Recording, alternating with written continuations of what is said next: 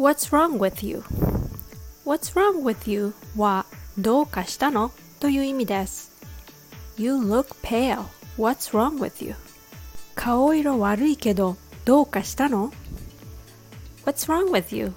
Are you out of your mind?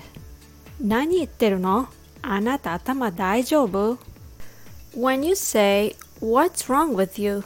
It can express your concern for the other person.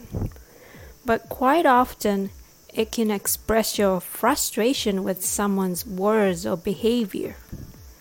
It depends on the tone of voice you use. Whether it's, What's wrong with you? or What's wrong with you? It can change the meaning.